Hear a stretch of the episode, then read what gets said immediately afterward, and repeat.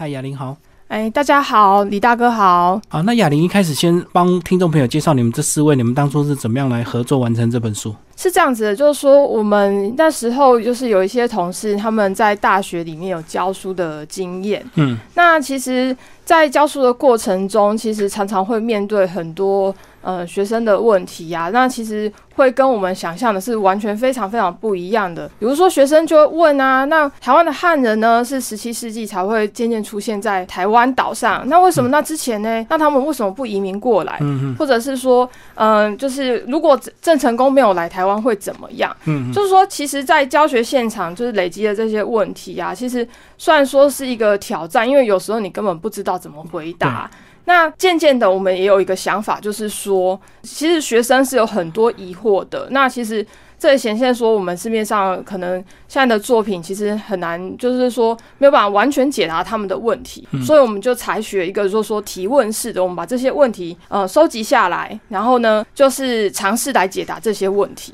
那就有了这个构想。所以在市面上台湾史的书相对是比较少，而且如果有的话，都是比较难的，对不对？都是比较这个呃论文式的一个这个写法，所以一般人读起来会比较累。目前来讲的话，论文式的是有，然后当然也有普及的。可是就是说谈到的议题，可能大家顾及到就是说，嗯，不要一下子太难，或者是说一下子太太深入，或是怎么样。那其实他在议题的选择上，他可能会稍微比较呃顾虑或怎么样一点。那所以其实他可能没有谈的。比较广，那所以其实我们在接触学生的过程中，就会有注意到，就是说，哎，有一些有一些议题是过去的书没有被注意到的。所以你们这本书写的算是这个广度非常的广，从台湾的史前史一直写到这个二零一六年，对不对？哎，是的，我们尝试把就是说，就是二零一零年以后的几个重大的事件也写进去，嗯，包括太阳花运动，包括克刚。这些的，我们也就是因为我们的就是写作成员里面，其实当初也有就是说去参与，然后去见证那个过程。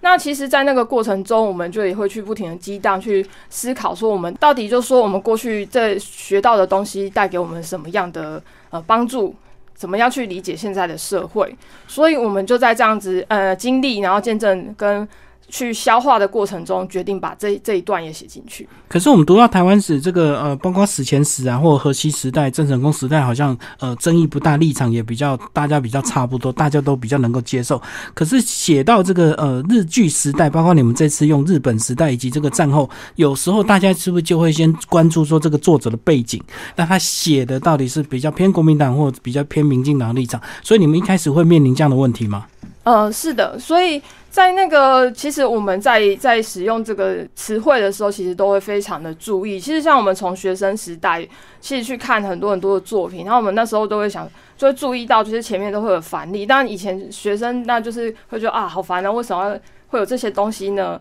那当我们自己在写的时候，你就会理解，就是说，其实很多时候就是对用什么词汇，那其实是传达一个立场。然后，比如说像就是马英九执政时期，他就说要，他就发公文过啊，他说要用日剧。然后，那其实这个在台湾史学界是会有很大很大很大的争议。为什么呢？因为呢，其实我们从字面上来看，日剧它就是说日本占据，日本占据。对。那可是其实从历史的文呃历史的脉络来看，当初是因为就是说那个甲午战争，呃，清国战败。然后就是把台湾割让给日本，那它其实是在国际法上是它是这样子透过这样子合法的程序把台湾割让成给日本，所以我们就是说回到历史的脉络，它是它是一个合法的领有，而不是说。呃，非法的占据，所以其实我们会希望就是比较还原到历史的脉络去讲。比如说像我过去念书的时代，其实我们会讲清领时期什么的。可是渐渐其实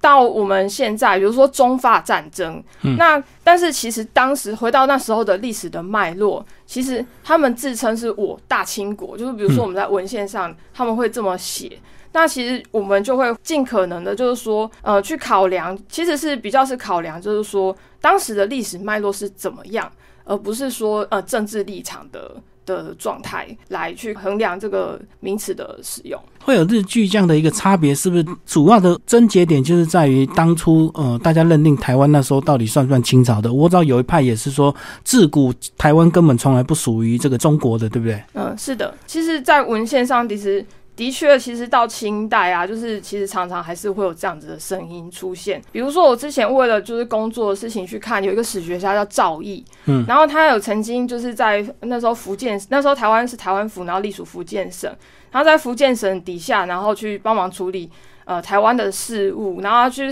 他解决完的事后，他就写了笔记，他其实就写台湾自古不利中国。就是不不属于中国，那所以其实就是说很多很多的争议呀，就是我我觉得就是说真的要回到就是历史的脉络去看，然后才能够有比较清楚的理解。包括你刚刚讲的这个清朝跟清国这样的词汇也会有不同的立场，对不对？包括你呃你在书里其实你们在前言稍微提到，为什么你们不用清朝不用明朝这样的一个智慧，就是中国到底是不是一个完整延续的一个国家？嗯，是的，就是。过往会用清朝，就是说，其实这样子的概念，你会把它视为一个是一个正数，你是属于他的臣民这样子的想法。那其实，但是你回归到就是说，我们那那时候的那种那个行文的脉络，它其实还是是以清国它这样子的概念是在在运作。其实像过去啊，就是我有看过翁佳音老师他的脸书啊，他常去爬书，就是十七世纪、十六、十七世纪东亚地区的文献啊、图像，然后他就在日本找到一个很有趣的图像，是说。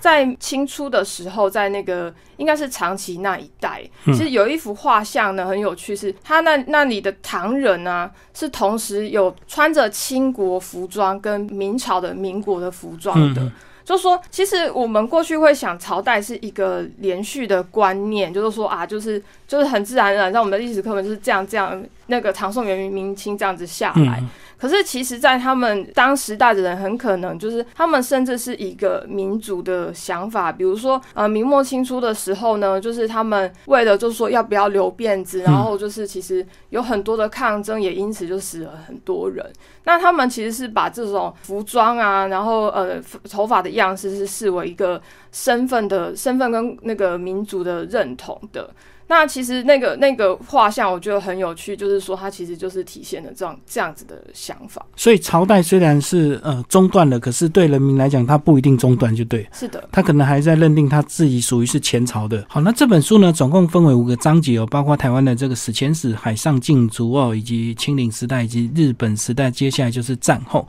那接下来我们就来谈这个呃，算是大家后来这个比较关注的这个这个一六二四年了，那时候这个荷兰人、西班牙人、葡萄牙人都来到了这个台湾，开启了这个呃台湾的一个竞争哦。那为什么欧洲这么多国家要跑来这个台湾？是不是先稍微帮我们介绍一下？在就是十六、十七世纪那更之前，就是说有所谓的地理大发现。嗯，那其实那之后，其实说欧洲人他就发现，就是说那其实往远东地区，那就是其实有很多很多很多的资源啊，包括香料。包括嗯金矿、银矿等等的，那很多就是渐渐的，他们就是往东南亚，然后往就是说东亚我们这边来发展。那他们到了东南亚之后呢，渐渐像日本有很多的银矿，呃，过去的日本有所谓的实践银山等等有几个大银矿，就是他们也有注意。另外就是说中国有丝绸，还有陶瓷这些的。商品，然后受到他注意，那他们就会想，就是说去跟他们打交道，但是其实都会有一些困难，比如说他很难就是直接到当地，就是说到中国当地停留，然后做生意。那其实比较可能就是说在周边找寻小岛，比如说葡萄牙人到了澳门，那西班牙人，然后还有像荷兰人呢，他们就注意到了台湾。那像这个时候呢，就是台湾就是渐渐的，就是在这个状况下浮上舞台。所以，像荷兰人呢，就是他们就在这里，就是作为一个算是一个停留的中继站，就是往中国呢去发展，比如说陶瓷的贸易。那时候就是说，他们发现中国的陶陶瓷的样式很精美，那他们也跟他们就说去定做商品，而所谓而有所谓的，比如说有一种叫克拉克瓷，就是它是青花瓷，可是呢，它的纹样是荷兰人所喜欢的，它上面可能就有洋人。然后就是刻字化的这个对刻字化的瓷器，或是说丝绸。那他们渐渐也，比如说就是往往日本去，然后去发去去发掘说，去跟他们就是交易银矿等等的。那台湾呢，他们在这里也有说发现这里的，比如说甘蔗等等的物资、鹿皮，那也是就是有有利可图，所以就是在这边就是这样子发展下来。所以一开始他们是为了这个做生意，甚至有些是为了传教。那为什么到最后会演变成殖民这样子，会变成我直接打你？是不是因为他们在呃交易的一个过程就是遇到很多障碍这样？嗯，是的，其实。在他们来到海外，其实中间是会有很多的风险的，比如说最最直接就是海盗嘛，然后或者是说其他像海难等等的。那其实像他们的发展出不同的殖民的模式也很有趣，像西班牙他们就是比较专注于就是说传教。那像荷兰，他们很有趣的，就是说他们是一个非常非常贸易导向的一个国家。那他们是以就是荷兰东印度公司这样子的方式，就是说全民集资合股，然后成立一个公司，然后到海外进行贸易。那这个公司很特别的是，它有一个有一个准国家的形式。它虽然是一个公司，可是国家赋予它，就是说。可以拥有军队，然后你甚至可以就是说，呃，在外面就是像像政府一样去实行，就是说殖民啊、统治等等。嗯，这是一个算是在历史上蛮特殊的状态。所以那时候，如果说他们在这个呃做生意的过程不要遇到这么多阻碍，甚至一些冲突的话，或许就不会有这个后面这么多东南亚国家被这个殖民的这样一个状况，对不对？呃，也许吧，就的确，他们其实到不同的，就是这些欧洲人到不同的地方，其实真的都会有发生不一样的，就是说跟当地的居民就是有发生不同的冲突。像在就是那个荷兰在台湾就有发生，比如说像跟原住民之间的战争，然后也有像比如说他们招揽了汉人来到台湾，然后就因为税负等等的问题，然后发生了郭怀疑事件。好，那他们真的来到台湾之后，后来就很快，哦，我们的历史时代就是接到了所谓的郑成功，对不对？郑成功当初其实也是不得已才来到台湾，对不对？是，就是其实他们家族是蛮有趣的啊，就是像从他的爸爸郑芝龙开始，就是说，其实那个时代，在那个时代来讲，就是说，闽南它是一个山多田少的呃状态，那其实他们很多人就是往。比如说那时候的长崎就是去做贸易什么的，他们家族是一个我们所谓的海商家族，就是说从事海上贸易，出去外面讨饭吃，就是赚钱啊，然后过生活这样子。那他他的爸爸就是有就是就是政治从政治中开始，他其实就是一个非常多语言，比如包括就说他曾经就是在天主教受洗，然后就是有一个有趣的名字叫尼可拉斯一关嘛，嗯，那。然后也他也会日文、西班牙文。那其实，在外面，比如说在长崎也娶了日本的太太，也就是郑成功的生生母这样子。嗯。那其实他们在海上航行啊，然后也会就是说注意说跟不同的势力的竞争跟合作。那像到郑成功那时候，他是他其实跟明朝的那个王室皇室是有很密切的合作关系嘛。只是就是说在那个明清转换之际。他们就是这样势力节节败退，然后最后他就是注意到就是台湾这个剧，所以一开始他跟呃明朝有一些生意往来，所以那时候还蛮顺利的。一直到这个明朝灭亡之后，清朝的对他们态度就不一样了。嗯，是的。其实我们在阅读文献的时候也会注意到啊，就是说，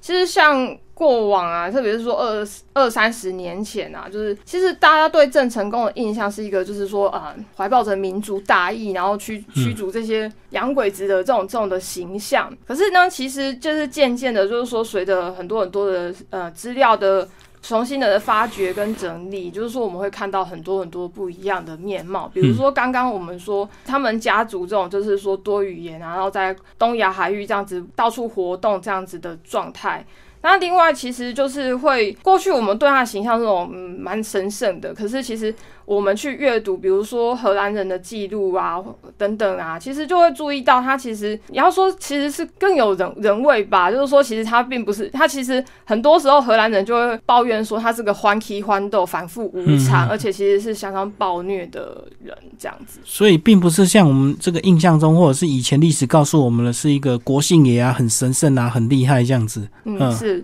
就说像。那时候荷兰就是他他在攻打荷兰，然后到那个荷兰快要退出台湾的时候，就是有一个韩布鲁克故事，就是说有个牧师，就是他俘虏了就是荷兰的一个牧师，然后他要要求那个牧师回去跟。就是那个奎一，就是劝劝服他投降。他要那个牧师，就是说你你完成任务，你还要再回来，因为就是我的俘虏。那个牧师也是也是很信守承诺的，就回去了。嗯然后却不幸就是回去之后就马上被杀害。然后，所以那时候的荷兰人也以这个为底本，然后接着写了一个剧本，这样子，就说那个在那个时代底下的悲剧，然后也也显现说那个那时候郑成功是多么的残暴跟。就是不仁这样子，所以清朝一开始对台湾的态度，一开始是有一点这个呃，并不是太重视，对不对？后来是慢慢到了清末的时候，呃，台湾的地理位置好像慢慢被凸显出来，他们才开始有稍微的这个加强治理这样子。对，是。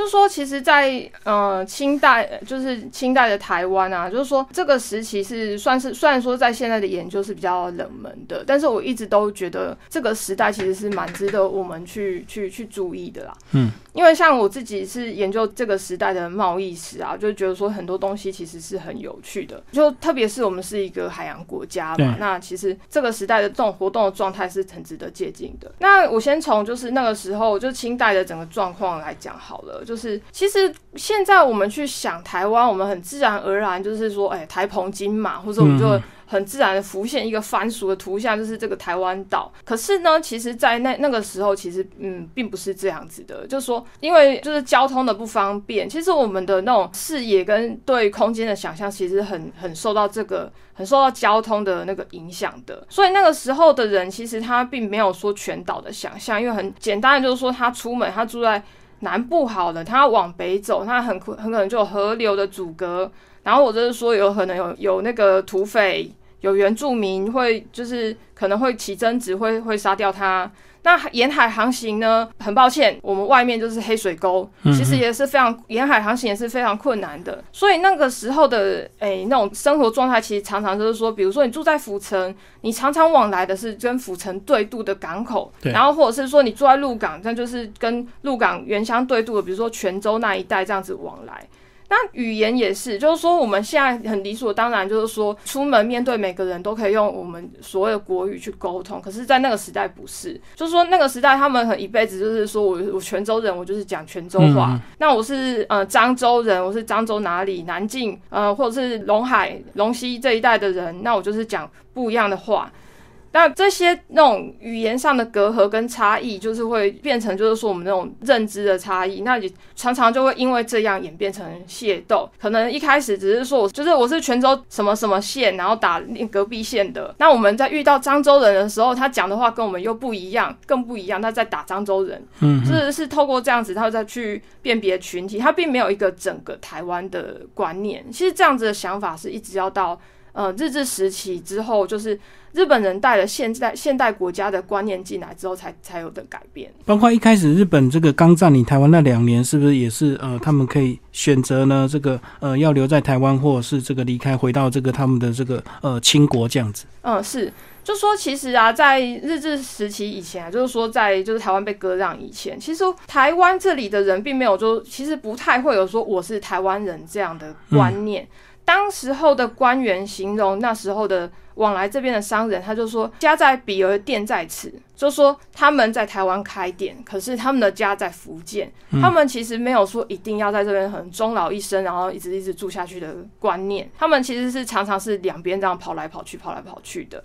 那这样子的情况呢，到就是那个一八九五年那时候呢，就是才就是说，因为日本人那时候就是。经过就是一位战争的这个整个反抗的状态之后，那他其实他也就是下了一个通告，就说让你们选择，就是说到底要留在这里，还是要在，还是要你要就是放弃，然后回去就是唐山这样子。那所以其实像当时候像雾峰林家，他们家族里面就有很多不一样的声音。嗯那像其中有一派是林朝栋，林朝栋就选择他就是就是把家产处理处理，然后就回到了唐山。但另一派就是说，所谓的顶错派，就是他的隔壁房，就是林献堂的父亲那一派，就选择留在这里。嗯嗯，那也这也算是造成他们两边后来就是发展的态势很不一样的一个分水岭。基本上一开始的两年呢，其实这个日本对这个台湾的一些现况呢，其实都是在做一个观察，然后到了这个时间到了之后，他才慢慢的要开始来了解台湾到底有哪些资源可以协助他的。那其实，在一开始他对台湾的管理，其实他们一开始也没有什么一个太具体的一个作为，对不对？反正就是先抢到手再说。他们一开始就是说，他们也在了解说台湾的状况到底是怎么样，就是说。其实因为经过前面那么大的反抗，那其实到渐渐摸索之后，他们也开始就是摸索一些方针，然后把台湾可能作为一个就是说自己就是在近代化过程中的一个那种实验性的一基地。像我觉得最有趣的就是莫过于就是说一九零五年的人口调查，嗯，因为其实很有趣的是说，这不仅是台湾第一次进行人口调查。这也也算是在东亚第一次的人口调查。就说日本在就是说他们明治维新以后，就是他们引进了很引进了很多现现代化的说科学啊，呃，政治制度等等的。但其实就是他们在实行的时候，其实他们也会遇到一些状况。就是说，简单来讲，就是说他们有他们自己的包袱，他们也会害怕被在推行的过程中。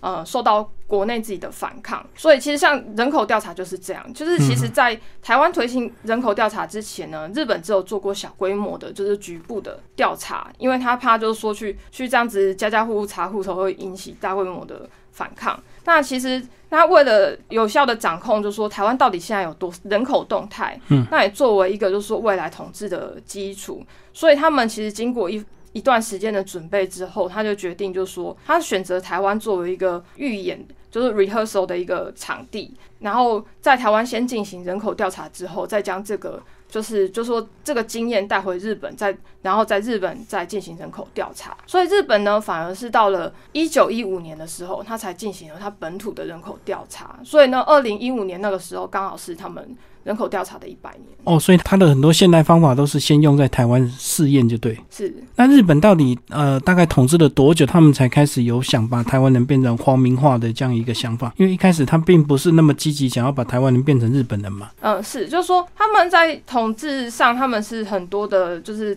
呃差别化的待遇啊，比如说他们常渐进，而且其实，在很多文献上，他们其实会有所谓的，就是说内地人，然后或是本岛人，就是说去标志这个这个不一样。他们是内地人，对，日本是内地人。那所以，比如说像当时殖民圈，比如说像。我们跟朝鲜就是所谓的外地人，那就会有很多制度上，比如说你就学，像台湾有所谓什么小学校跟公学校嘛，小学校是日本人念的，然后公学校是台湾人念的。但是在更往上呢，就是说，比如说你念在网上要升学，比如说中学校或是医学校等等的，你就会遇到了种种的，就是差别待遇，比如说录取率的差别，嗯，就是台湾人可能是百中选一，但是。日本人可能是数十个选一个，就是比如说师范学校是这样子，那或是医学校也是这样，那就会有有种种的那种限那个限制。那像医学校更是如此啊，就是说当时很多人他发现说啊，就医是台湾人可以一个就是就是往上爬的管道，那他们就会很想要去医生去日本练医生。那对台湾。那时候台湾有医学校，但是名额很有限。那所以呢，有更有钱的，他就想办法砸钱，就是把子女送到日本。但是呢，也有一种状况很有趣的是说，那他如果说没有那么有钱，或者说没有那么会念，那要怎么办呢？没有关系，还有另一条路，他们往那时候的中国去。就是呢，日本的势力在，就是日本那时候为了就是侵略，所以他在中国有很多根据地，比如说厦门、东北、上海这些。那他们在那里也有开设医学校。然后，所以也有真的为数不少的台湾人呢，是到那边，然后去在中国的日本根据地，然后念医学校，然后毕业之后，然后在那边行医，或者是就回来台湾行医，这也是有这样子的现象。哦，所以它相对的费用稍微便宜一点，对不对？是，那也就是就是说，在那里也有一个新的这样子的，就是机会。那其实不止啊，就是说。其实，在这样子的体制下，就是说，其实台很多台湾人他是有很很多动脑筋，比如说发展的那种投机的想想法，比如说在当时就是说日本的，就是在在中国这样子的根据地里面，那台湾因为有所谓的台湾籍民，就是他们有可以有一些就是在那个身份上的一些优惠跟优势，所以很多人，包括就是当时的人说清末的清国人，或者是说中华民国成立以后中华民国人。他们会想办法取得台湾籍民的身份，或者是台湾人，他就是用运用这样台湾籍民的身份，然后在当地可能做生意，或是甚至就是黑帮什么什么也是有的。就是说，比如说鸦片等等的，那他们可以用过这样透过这样身份的优势，然后可以取得一些就是更多的利益。那其实，在我们这样就是说去看这段历史的时候，就会觉得很有趣。就是说，其实，在那个。转换的过程，就是说从一八九五年的反抗，那其实渐渐有人就会注意到说，其实，在危机之外，其实也有转机，有机会，然后他们也会想办法运用这种身份上的优势。那但是呢，就是说，那回到本岛，但刚刚有提到，就是说，其实。在生活上还是有种种的，比如说差别啊、歧歧视的对待。那这这些东西，除了就是渐渐就是说，呃，台湾人的就是说，在一九二零年代有所谓的，就是我们议会请愿运动等等的，就是社会运动，然后去就是去想办法争取跟改变。那到到了战争的时期呢，就转换成另一个状态，就是说日本面对就是说，嗯。他的物资、兵源等等的紧缩，那他开始动了另一个脑筋，哦，就是让想办法让台湾人，就是你也变成日本人。那这样子的话，就是能够就是争取更多人对于战争的投入，跟就是整个国家的认同跟效忠。对啊，在里面也有讲到说，呃，其实那时候真的，当他们二战打到比较吃紧的时候，其实呃，他来台湾募兵，还真的很多热血的台湾人，他们认认定他们自己是日本人，所以从军的。是，就是过往像我们有曾经做过访问，就是说他那时候真的是为了说啊钱比较多，他是为了说哦我为了养家什么，听到钱很多那。想一想，就是说，在这么不好的时局下，就去就去从军，就去应征了。对，那其实应征的时候，他们有讲到一些，嗯，现在听起来就是很很惊惊恐的画的画面，就是他们一去呢，就是把头发、指甲剪一剪，然后就寄回家，就说你万一哪一天不幸怎么了，这个就是你的，就是作为凭吊，就是类似衣冠冢的概念。嗯，当做遗物就对。对，就是遗物这样子。然后这个到了这个战后啊，这个呃，国民党来台，其实好像。在一开始就有一些冲突，对不对？大家呃看到这个国民党来台湾，其实跟他们想象中的这个祖国的样子好像不太一样啊。是啊，就是像我们公司曾经过往，就是说还有推出陈顺成的三本讲台湾的书，就是他一九四五年。到四四九年之间，在台湾过生活的状况。嗯，他是一个神户的华侨，那他们在新庄，然后他在战后曾经回来新庄住一一段时间，他就目睹了很多那个时候，就是说台湾人从满心期待，然后变成失望落空的的状态啊。包括就是说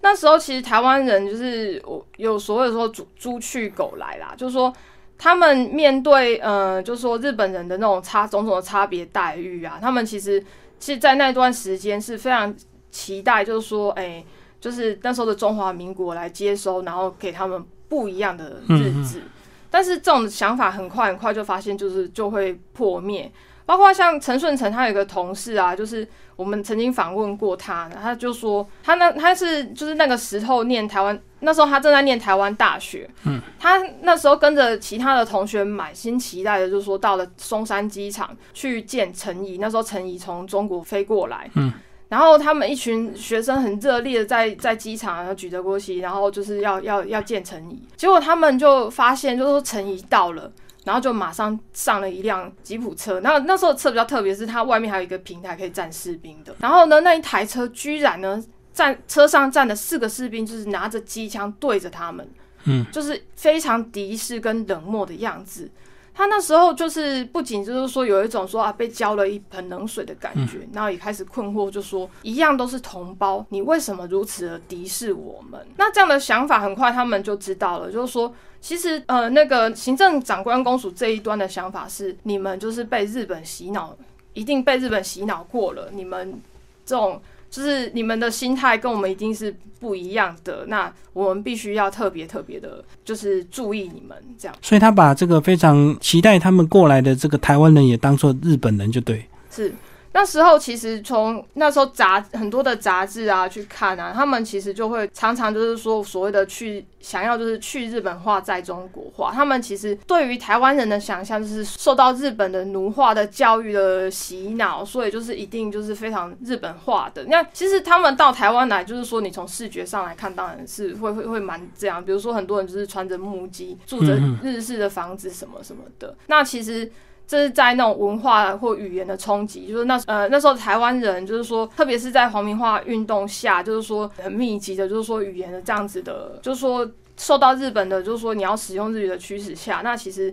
当时的中华民国人来到台湾，就会感受到那种差异，就从这个开心一直到变失望，所以后面才会有一些暴动这样子。嗯，是。像所谓的二二八，其实，在二二八之前，就是已已经其实一直在会有一些酝酿。其实说生活习惯的差，比如说生活习惯的差异，像我们看陈顺成的作品，然后他里面就会讲说，那时候他们就是说本地的人呢，其实经过日本日本时代，就是说呃文明化，比如说卫生啊，或是说法律法治生活这样子的。洗礼下，那其实对于就是说，当时来到台湾，就是说随便占用民间的房子土地的阿兵哥，就会觉得说，诶，你怎么会这样子？然后或者是说卫生习惯的差异，因为就是说卫生习惯就是从客观条件上就是比较不好，那所以就是就会有很多很多的争执。那另外当然就是经济上的的问题，比如说通货膨胀，那物资大量的就是说往台湾的物资大量的运往。中国去处理，就是说粮荒等等的问题，那这个都引起了很多很多的不满，然后或者是说像茶气私烟等等的这些，就是这样子不停不停的累积，然后最后就是成为二二八事件。像我刚刚提到的那一个陈顺成的同事，他当时候就是说为了家计啊，他去台湾民报打工，嗯，所以他其实是一个就是说二二八事件的一个见证者。他那时候我们访问他，他就说他那一天就是二月二十七号那一天，他其实晚上要准备去报社打工的时候，他一路从那个建成圆环看，他就远远就看到一群人就是在天马茶坊那边，然后就是起了骚动，然后还甚至还把车子。烧掉，但是因为他因为他没有太注意，他就是这样骑骑脚踏车就回到民报社去去校对报纸，然后就晚上在校对，就是就是有快报，就是去讲这一则状况。那隔天呢，他要回到学校，那其实路上的状况已经就是整个非常的。混乱，就是到处都有不停的有抗争的活动等。好，那其实这本书呢，特别的是，就从这个二二八其实写到白色恐怖，一直到写到我们最近这几年的这个台湾的民主运动的发展哦，全部甚至资料非常的新哦，一直到这个第三次的政党轮替，都在这本书里面去清楚的这个写到。然后最后来帮我们讲讲这几年的一个台湾的民主的一个发展，好不好？这个就是我们在。二零一四年那时候，其实二零一三到一四年的时候，其实都有一个分非常深刻的体会跟压力吧。就是说那时候就是呃，马英九政府是相当轻中的。那其实我觉得就是说我们在那个状况一直思考，就是说从小从我自己，就我是一九八六年出生的，那我其实常会想，就是说因为小时候我的那种状态就是大家就会说反共啊什么什么，但其实不停的就我其实都一直都在思考，就是说他们到底有跟我们有什么差别？那我们为什么要反对他们？那为什么后来，比如说大概到二零一零年以后，就是说有有台湾也有不同的声音，是就是非常的拥抱说，呃，中国的经济发展等等的，那就会让我们很困惑，因为其实很多很多时候那些人是过往是是反共的，那这样子立场的转换到底是为为什么？那其实那不管如何，我们就一直在思考。那其实最后我就会归结出，其实是其实重点是生活价值观的不一样。就是说，我我们希望的是一个是呃法治跟民主的社会。那这这很遗憾的就是说，在现在现今的中国社会是比较欠缺的。就是说，其实常常会有说说，因为没有没有经过审判或什么就失踪会判被判刑的状况。嗯。那所以在这个在在一三年、一四年、一五年的时候，其实说当时的马英九政府开始希望轻，就是渐渐轻中的时候，其实很多人。就是我们这个世代的人是会有非常的紧张跟压力的，因为就是会会害怕我们现在的生活价值的流失。那所以说，像我自己从就是二零一三年去参加就是红红中红中秋事件的抗议，嗯，然后到二零一四年去参加太阳花运动。那在这个过程，其实我们也一直在想，因为我在里面也有写到，就是说就是像。一直会有人在喊，就是说，呃，国民党不倒，台湾不会好。嗯，但是这是这是一个，这这正是最终的吗？那台湾到底会需需要的是什么呢？那时候我就会想说，说其实不只是如此，其实我们。更需要的是一个稳固的，就是政治民主政治的基础啦。就是说，嗯虽然也许国民党倒了，但是其实我们还是会非常需要，就是说有一个，就是说，比如说两党制衡形态的这种这样子的民主政治的状态。所以其实我会希望，就是说透过这样子的书写去提醒台湾人，就是说其实民主是很得来不易的，但也不只是如此。还有就是说，其实民主并不是说依靠任何特定一个政党、特定一个政治人物就会好，它就会存续下去，而是要靠全体的人去不停的去。呃，辩证跟思考，就是说民主其实是，其实是就是说多元的价值的讨论跟辩证，然后才能够引导，就是说我们去去追逐一个比较自相对自由，但是又自主的生活状态。好，今天非常谢谢我们的作者徐亚玲哦，为大家介绍这个图解台湾史，然后这本书是诚心出版啊，好，谢谢，谢谢李大哥。